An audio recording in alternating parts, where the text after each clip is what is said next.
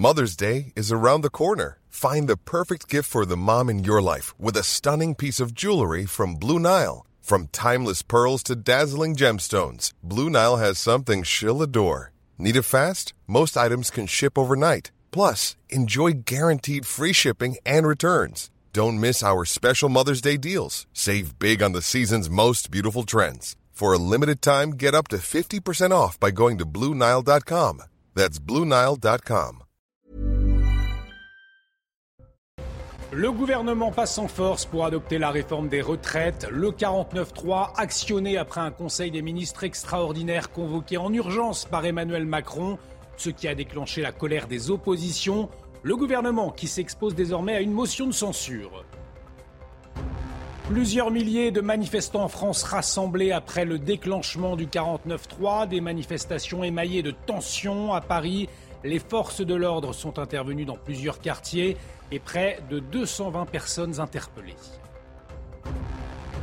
Après l'usage du 49-3, les syndicats dénoncent un déni de démocratie et un passage en force. Ils appellent à des rassemblements locaux ce samedi. Une neuvième journée d'action est prévue le jeudi 23 mars. Et puis face à la grève des éboueurs et malgré le refus d'Anne Hidalgo, le préfet de police de Paris annonce des réquisitions pour des raisons de salubrité publique. Plus de 7600 tonnes de déchets débordent sur les trottoirs de la capitale.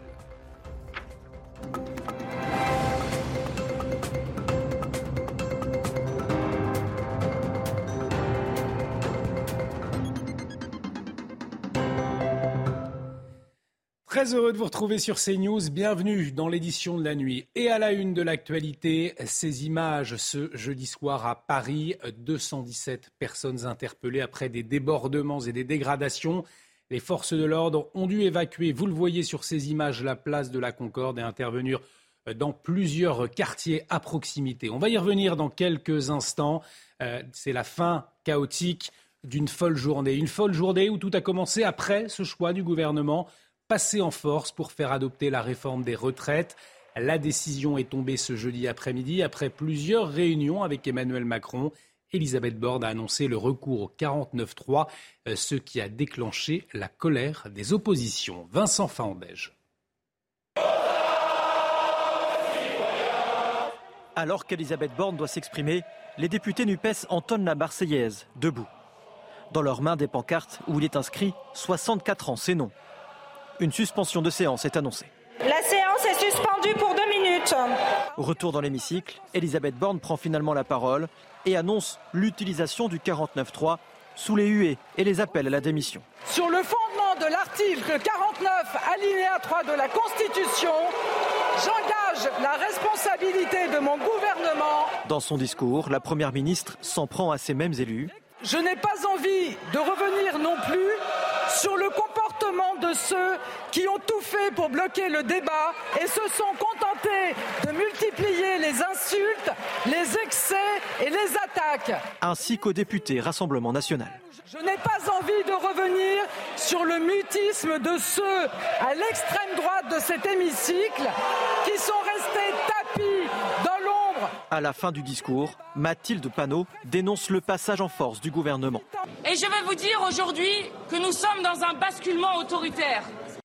Aujourd'hui commence le premier jour du reste du quinquennat d'Emmanuel Macron, de la fin du quinquennat d'Emmanuel Macron. Et nous le disons à toutes celles et ceux qui se mobilisent dans le pays, rien n'est fini. Au même moment, à quelques pas de là, Marine Le Pen prend aussi la parole et réclame la démission d'Elisabeth Borne. Je pense que Mme Borne aurait dû terminer son laïus en disant qu'elle partait, euh, car il s'agit là d'un constat d'échec majeur, mais pas seulement pour elle. Allez, soyons justes et soyons honnêtes. C'est un constat d'échec majeur pour Emmanuel Macron. Des motions de censure transpartisanes seront déposées prochainement. Et on entendait la bronca à l'Assemblée nationale pendant la prise de parole d'Elisabeth Borne, la première ministre qui s'est dit très choquée. Elle intervenait ce jeudi soir à 20h chez nos confrères de TF1. Écoutez. Je n'étais pas en colère, vous savez, j'ai été très choquée.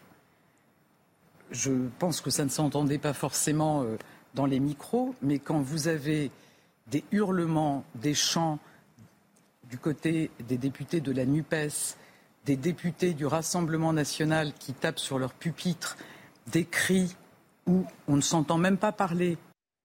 Elisabeth Borne, qui est aussi revenue sur la décision du gouvernement d'avoir recours au 49-3, aller au vote était trop risqué, selon elle. Écoutez-la. C'est une décision collective en constatant qu'on ne pouvait pas jouer l'avenir d'une réforme essentielle pour préserver notre système de retraite en stipulant, en postulant sur des éventuels changements de position de députés de l'opposition.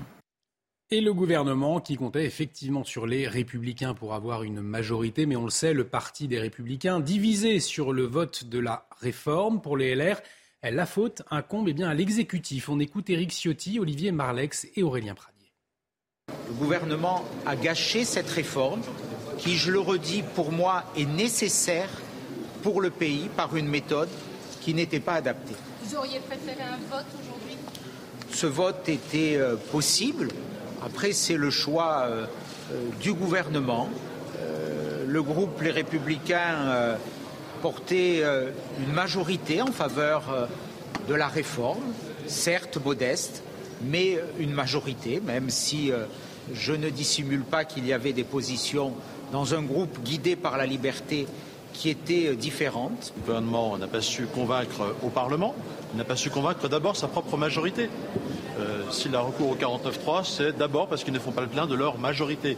Tout le reste, euh, euh, tout le reste est secondaire. Mais c'est un échec pour le gouvernement qui, depuis le début, a envisagé d'aller au 49.3. Quant à savoir si c'est un échec pour ceux qui ont combattu la réforme des retraites, pas vraiment. Si nous en sommes là, c'est sûrement parce que quelques députés, y compris chez les Républicains, mais aussi ailleurs, ont fait entendre une parole qui n'était pas une parole forcément équivalente à tous, mais qui était une parole que nous avions le droit librement de porter. Et du côté de la NUPES, des députés très remontés, ils dénoncent un passage en force, un déni de démocratie, voire plus, comme l'a exprimé Fabien Roussel, député du Nord. Écoutez. Eh bien maintenant, voilà, il faut qu'on soit dans l'action avec les syndicats et que tout soit fait qui permette que la loi soit retirée. Car euh, chaque jour qui passe, pour ma part, ma confiance dans l'idée qu'elle ne soit pas maintenue augmente.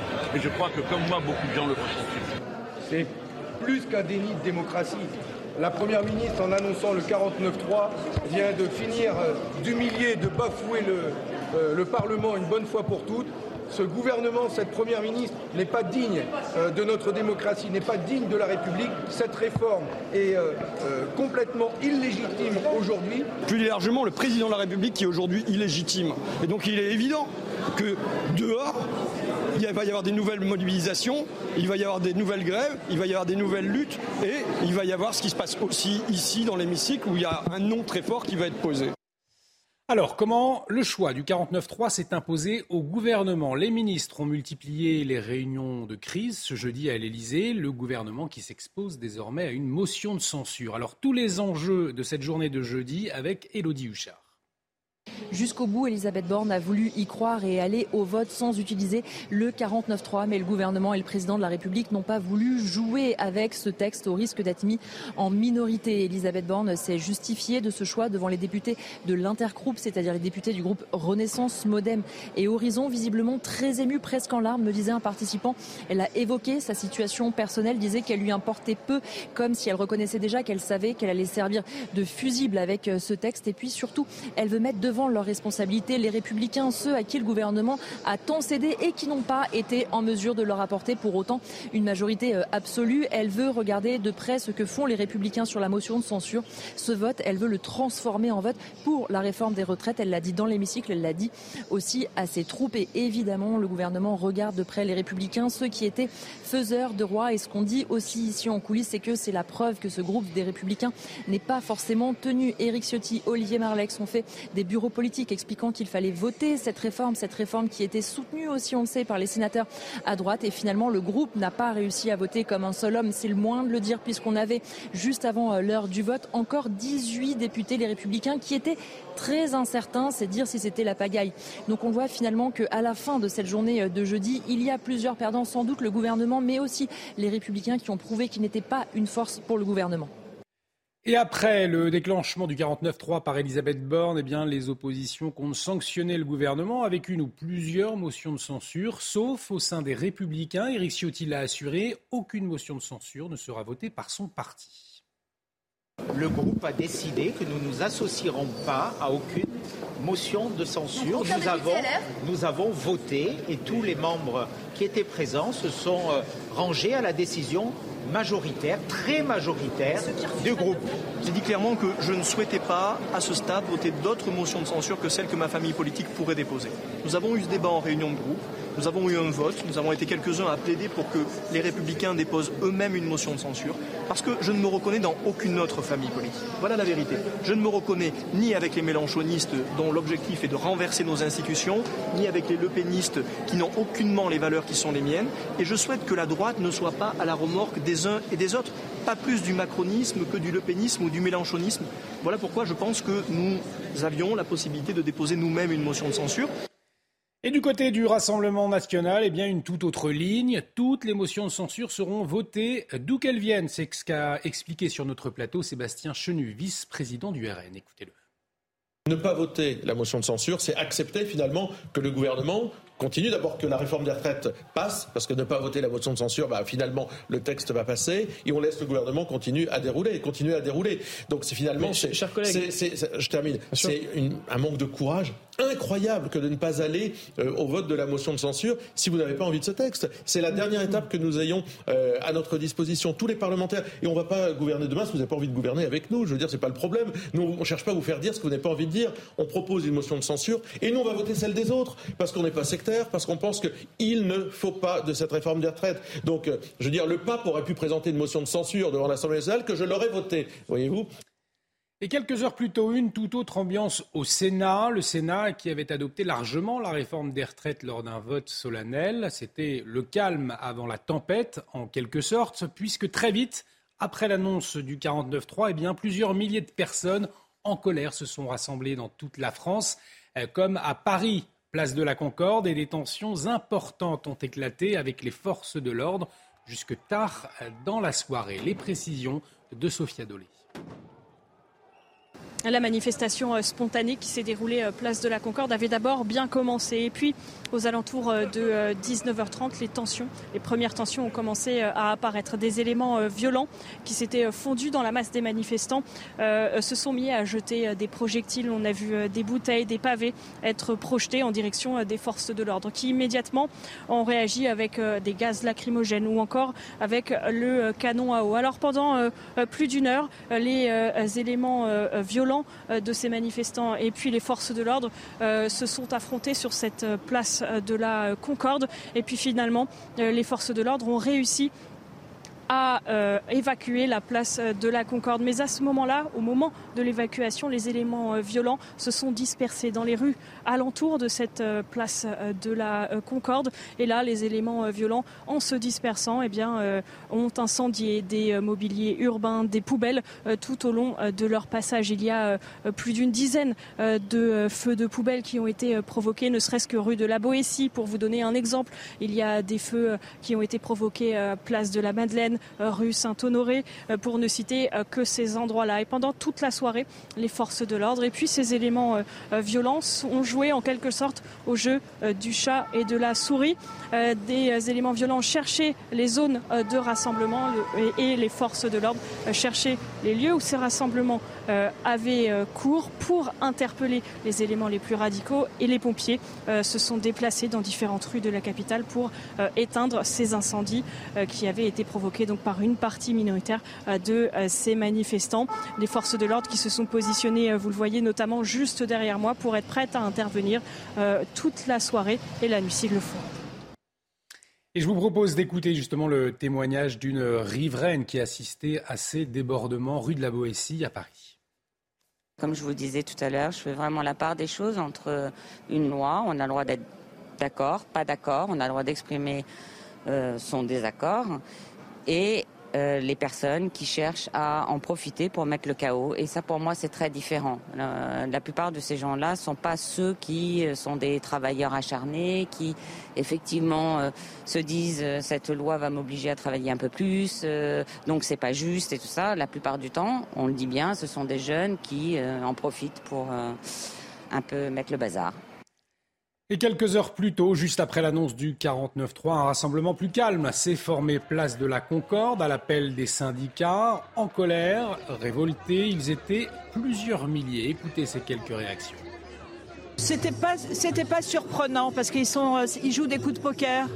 Euh, Macron nous dit euh, qu'ils sont très forts, qu'il a une majorité assurée. On sait que non. On sait dans les chiffres, on sait compter, et on sait que non. Donc c'est un coup de poker. Le tout, c'était de ne pas tomber sur le coup de poker. C'est vrai qu'on attendait les résultats, mais euh, c'est même pas surprenant vu tout ce qui s'est passé avant. Ça manque de courage de ne pas affronter euh, le vote démocratique, de ne pas laisser libre cours euh, enfin, voilà, au vote des institutions. C'est impassable qu'il n'y ait pas eu de vote à l'Assemblée nationale pour ce texte. Bah, ça montre que le gouvernement n'est pas majoritaire aujourd'hui dans le pays et que alors qu'il nous annonçait que ça allait passer haut la main, il est obligé d'utiliser la violence et la force pour faire passer cette loi scélérate et injuste. Honnêtement, franchement, je suis venue hyper spontanément. J'ai appris dans l'après-midi qu'il y avait 49.3 qui était lancé. Et j'ai trouvé que c'était scandaleux, que c'était dégueulasse, que le débat parlementaire s'était pas du tout passé comme il aurait dû se passer, que c'est une réforme qui n'aurait pas dû avoir lieu. Personne n'est d'accord avec cette réforme et elle est passée en force. Et c'est pour ça que je suis là en fait. C'est pour ça que plein de gens sont venus et c'est incroyable. Rassemblement et débordement également à Dijon avec des dégradations et des violences condamnées par le préfet après un rassemblement non déclaré de 700 personnes. Plusieurs dizaines d'éléments se sont pris aux forces de l'ordre et commis des dégradations. Des mannequins, vous le voyez, à l'effigie d'Emmanuel Macron, d'Elisabeth Borne, d'Olivier Dussopt ont été brûlés.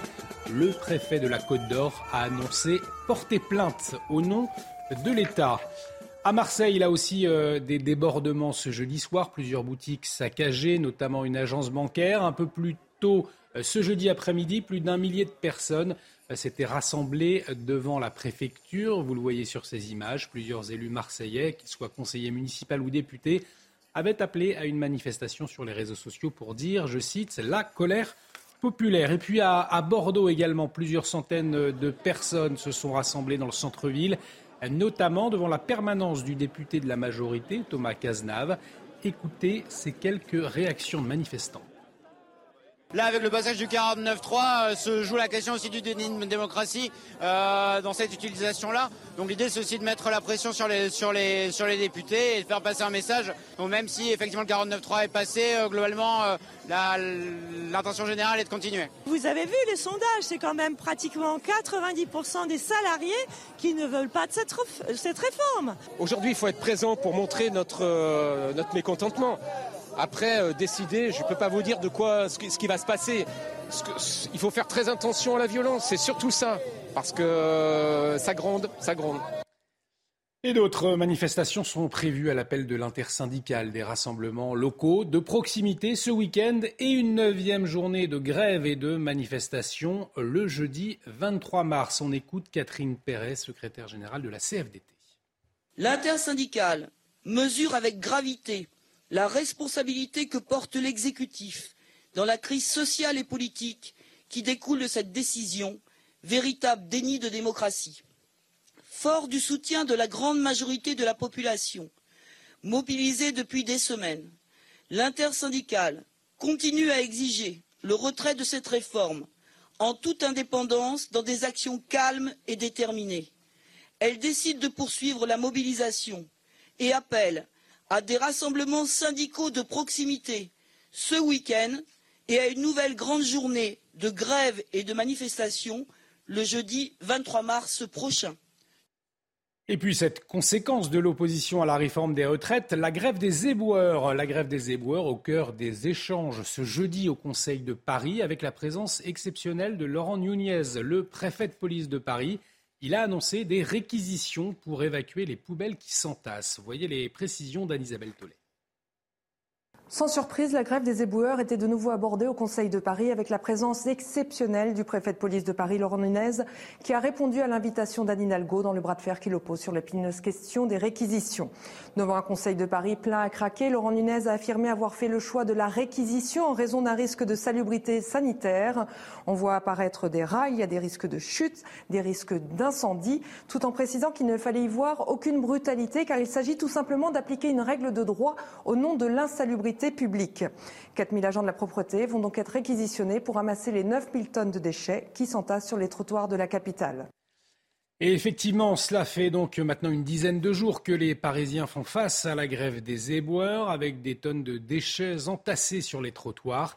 Voyez ce reportage dans le 9e arrondissement de la capitale de Thibault Marcheteau et Sarah Varny. C'est un geste anodin qui devient de plus en plus compliqué, comme pour cet étudiant. Plus de place dans le local poubelle de son immeuble, alors Baptiste est obligé de déposer ses déchets dans la rue et de trouver une place sur cet amoncellement d'ordures.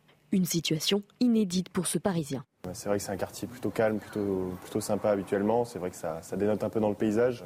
Mais bon, c'est pas tout le temps le cas en temps normal. Et puis, euh, vu les, je peux comprendre vu les revendications et vu la, la situation du métier des boueurs. Pour les Parisiens, slalomer entre les poubelles devient compliqué. Et c'est le cas pour cette propriétaire de chien. Effectivement, un chien, il faut quand même faire attention à ce qu'il mange. Et puis, euh, bah, les chiens s'en donnent plutôt à cœur joie parce qu'il y a des bonnes odeurs euh, bon, qu'ils adorent, mais moi pas du tout. Je ne voudrais pas qu'ils tombent malades. Du côté des terrasses, certains vivent la situation avec plus de légèreté. Oh, pour l'instant, on est, ça va, on tient encore. Il faudrait que ça soit au mois d'août, ça serait un petit peu plus rigolo. avec humour ou agacement, les Parisiens vont encore devoir faire face à ces tonnes de déchets qui encombrent les rues de la capitale. La grève des éboueurs devrait se poursuivre au moins jusqu'à lundi. L'actualité de ce, ce jeudi, c'est donc le passage en force du gouvernement pour adopter la réforme des retraites, une journée sous haute tension et des débordements. Retour sur les temps forts de ce jeudi avec notamment les images de la rédaction de CNews.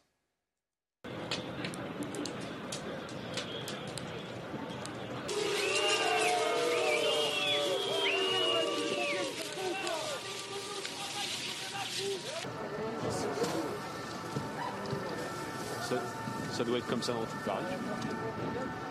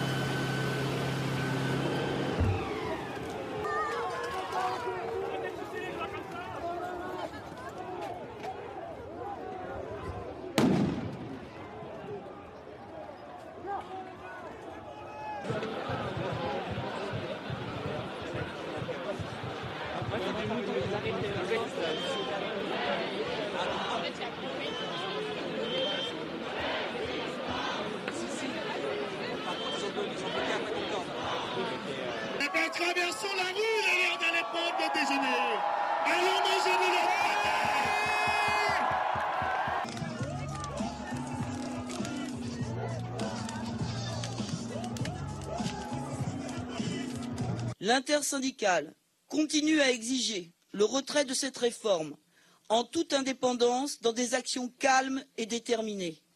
Elle décide de poursuivre la mobilisation et appelle à des rassemblements syndicaux de proximité ce week-end et à une nouvelle grande journée de grève et de manifestation le jeudi 23 mars prochain. Si l'Assemblée est la représentante du peuple français, alors quand elle dit non, c'est non. Quand elle dit non, c'est pas oui. C'est comme dans d'autres domaines. Non, c'est non. Eh bien, ils se sont, euh, en l'espèce, essuyés les pieds sur ce refus.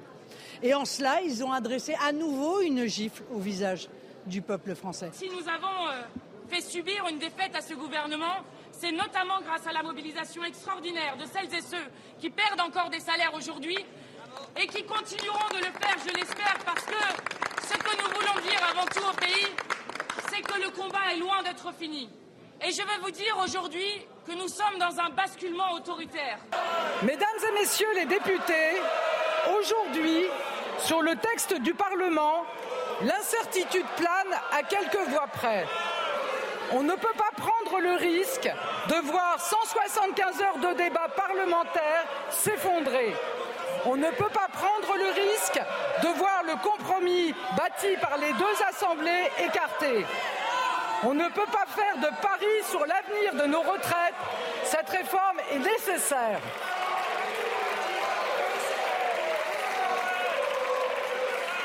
Aussi, parce que je suis attachée à notre modèle social et parce que je crois dans la démocratie parlementaire, c'est sur votre réforme, sur le texte du Parlement, fruit d'un compromis entre les deux assemblées, que je suis prête à engager ma responsabilité.